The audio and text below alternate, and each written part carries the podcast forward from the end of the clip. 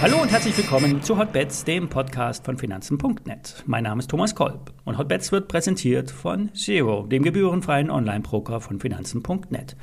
Wenn ihr eine Aktie geschenkt haben wollt, dann eröffnet ein Depot bei Zero. Mehr Details unter finanzen.net slash Zero.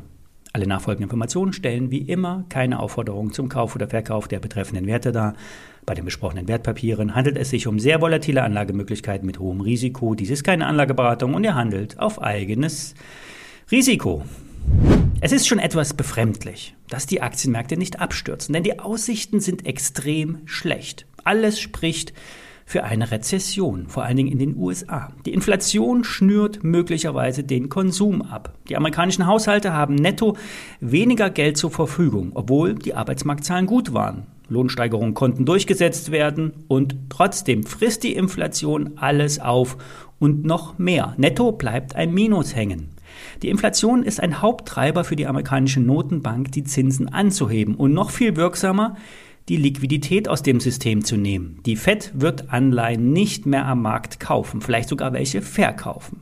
Erste Anzeichen der Rezession sind im Transportsektor zu sehen. Der Dow Jones Transportation Index fällt bereits sichtbar ab. Der Häusermarkt kühlt sich ab, abzulesen im Housing-Sektor und der Semiconductor-Index fällt. Nach Meinung von Egmont Heid, einer erfahrener Journalist aus, ist der Halbleitersektor einer der ersten, die von einer fallenden Nachfrage betroffen sein werden. Es klingt völlig absurd, weil ja gerade Halbleiter stark nachgefragt sind.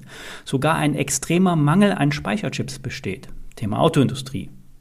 Die Indikatoren zeigen long-term eine Rezession an. Das kann jetzt in drei, sechs oder zwölf Monaten losgehen. Bei einem Abschwung können sogar im Worst Case alle Assetklassen betroffen sein. Auf der anderen Seite, Short-Term-Sicht, gibt es die Chancen auf höhere Kurse. Der Markt bewegt sich in Wellen, versucht sich in die alten Seitwärtstrends hineinzubewegen. Treiber könnte ein kurzfristiger Short Squeeze sein. Auf Sicht der nächsten paar Wochen bis grob Anfang Mai kann es aufwärts gehen. Auslöser könnte ein fallender Ölpreis sein oder ein Agreement mit Russland. Fazit 1.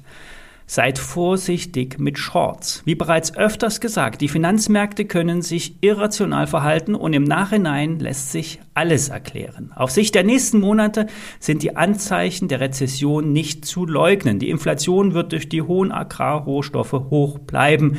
Die Energiekosten wirken sich direkt auf die Inflation aus, auch wenn der Ölpreis vielleicht sogar tendenziell sinkt. Fazit 2 reduziert in eine mögliche Erholung die Aktiendepots, versucht bestehende Verluste zu begrenzen. Shorts erst an der oberen Range aufbauen. Wann genau, werden wir hier besprechen. Kommen wir zu BYD. Über den chinesischen Autobauer haben wir schon lange nicht mehr gesprochen. Es wurden die Verkaufszahlen für den Monat März veröffentlicht. Rund 100.000 Elektrofahrzeuge wurden verkauft. Getrieben wurde der Absatzrekord durch neue Modelle und der ungebremsten Nachfrage nach Elektrofahrzeugen. So hat ja auch Tesla mehr Fahrzeuge ausgeliefert und dabei war ja noch nicht mal die neue Fabrik bei Berlin hinzugerechnet. Obwohl die Preise stark steigen, bleibt der Absatz hoch. Tesla hat nun schon in der dritten Runde die Preise angehoben. BYD wächst stetig. Die Nachfrage wird vor allen Dingen im niedrigen bis mittleren Preissegment bedient. Hauptfokus ist der chinesische Markt. Neben PKWs werden auch Busse und LKWs produziert. Hier spielt Elektro ebenfalls eine große Rolle. Weiterhin gibt es dann noch den Arm der Energiespeicher und der Drittproduktion von Autobatterien für andere Autobauer.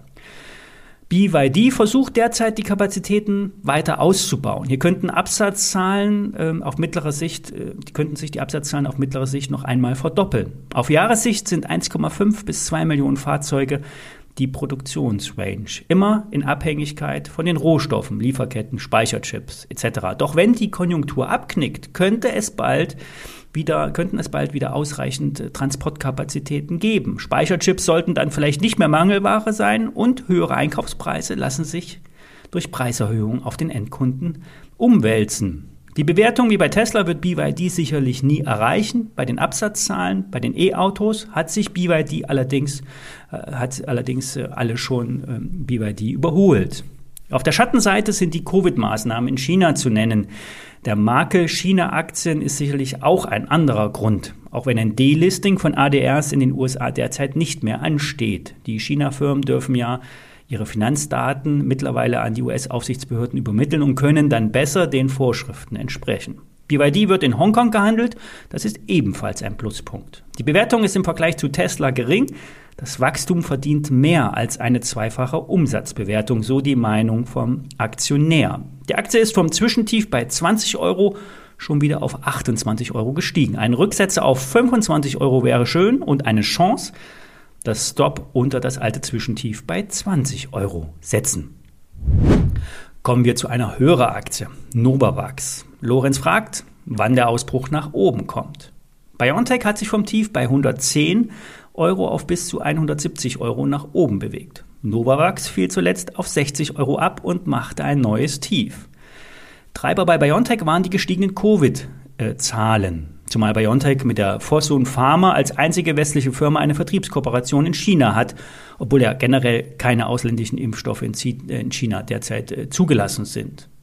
Bei Novavax beruhten die Chancen auf dem alternativen Impfansatz. Landläufig wurde Novavax als Totimpfstoff bezeichnet. Das sollte vor allem die ungeimpften ansprechen. Novavax ist ein Proteinimpfstoff, der Nanoartikel des Erregers enthält und so vor einer Corona-Infektion schützen soll. Eine Boosterimpfung ist allerdings nur in Ausnahmesituationen erlaubt. Aktuell dreht der Wind gegen die Impfung. Das Infektionsgeschehen wird dem freien, äh, frei, freien Lauf überlassen, Ausnahme China. Die Finanzierung der Impfung wird mehr und mehr in Frage gestellt. So will die US-Regierung nicht länger die Finanzierung, äh, die Finanzierung übernehmen und stattdessen sollen die Krankenkassen den Peaks bezahlen. Auf der anderen Seite werden jetzt schon neue Varianten entdeckt. Es kann also sein, dass sich das Infektionsgeschehen noch einmal belebt. Fazit? Novavax ist kein Kauf. Wer die Aktie bei 200 Euro gekauft hat, wird wahrscheinlich niemals seinen Einstieg wieder erreichen. Hier geht es um Verlustreduktion. Bei vielen wird sich sicherlich schon die Einschätzung, ach egal, dann bleibt sie halt im Depot liegen, eingeschlichen haben. Doch eine Aktie mit solch einem hohen Kursverlust kann sich immer noch einmal halbieren und dann noch einmal halbieren. Es gibt derzeit keinen, der die Aktie von Novavax zum Kauf empfiehlt. Ich würde nicht nachkaufen, kein weiteres Geld riskieren und trotzdem, die Hoffnung stirbt zuletzt. Morgen werden wir uns den äh, Solarsektor genauer anschauen. Neue Förderprogramme für Photovoltaikanlagen sollen ja beschlossen werden. Mehr Details dazu morgen. Bis dann.